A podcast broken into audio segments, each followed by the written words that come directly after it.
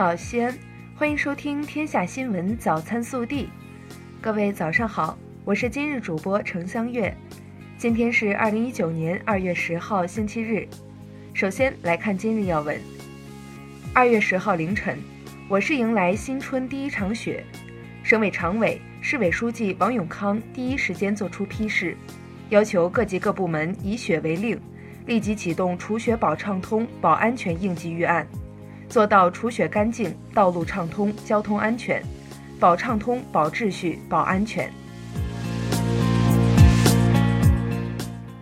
本地新闻：二月九号下午，省委常委、市委书记王永康来到经开区蓝海丰漫巷调研春节期间商场运营、安全保障和以“非赏西安非常年”为主题的新春咖啡大赏活动等情况，并向工作人员送上节日问候和新春祝福。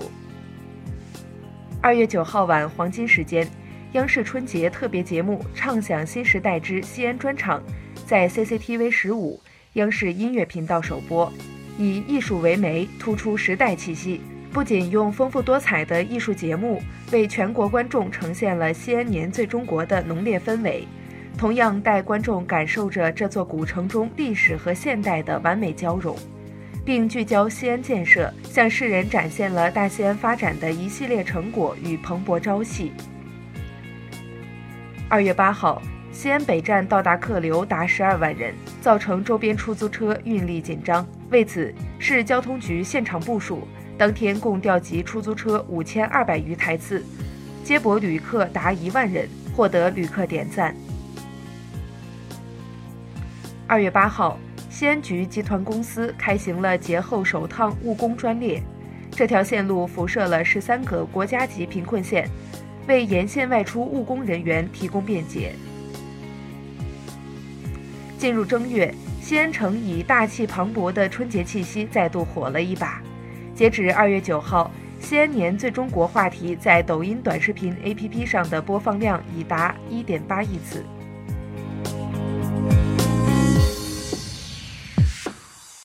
国内新闻：中共中央政治局委员、国务院副总理、中美全面经济对话中方牵头人刘鹤将于二月十四号至十五号在北京与美国贸易代表莱特希泽、财务部长姆努钦举行新一轮中美经贸高级别磋商。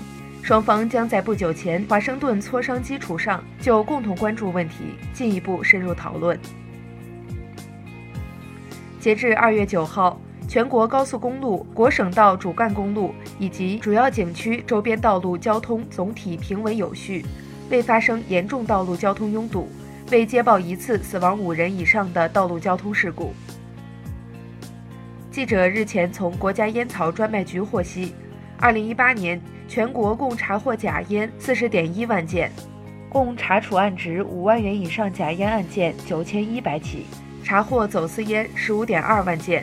依法拘留七千三百五十三人，追究刑事责任三千二百二十人。据中央气象台网站昨日消息，未来一周降水和冷空气较为频繁，全国大部地区大气扩散和清除条件较好，无大范围持续性雾霾天气。八号。中国第三十五次南极科学考察队内陆队、昆仑队和泰山队，三十七名队员在暴风雪中顺利回到南极中山站。内陆队队员将于二月十五号搭乘雪龙号极地考察船返回国内，预计三月十号左右抵达上海。二月八号进入丽江古城的游客数为二十五万七千二百二十一人。实时人数最高峰出现在当日二十一时三十分，达到九万四千九百九十一人。以上数据皆包含常住人口，古城客流再创历史新高。二月九号上午十时零七分，闽福鼎渝零六九九九轮在浙江省温州南脊列岛以东约三十海里处机舱失火，大火蔓延至生活区和驾驶台。船上共十一名船员遇险，最终全部获救。二月九号，四川成都大熊猫繁育研究基地，一女童不小心从游览区跌落到大熊猫饲养池，很快大熊猫便围了上来，保安紧急将其拉出。园区称，大熊猫具有攻击性，游客需小心。据昨日最新统计调查报告显示，《流浪地球》总票房已突破十五亿，而影片的票房占比从大年初一的百分之十三、初二的百分之二十五、初三的百分之三十六、初四百分之四十五，昨日已突破百分之五十一，撑起日票房半壁江山。排片占比也从首日的百分之十三逐步上升到百分之三十。暖新闻。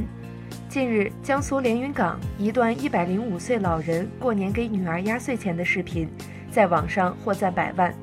拍摄者苏先生说：“看到姥姥掏钱给七十四岁的二姨压岁钱，那一刻内心被感动了。”网友表示，在妈妈的眼里，永远是孩子。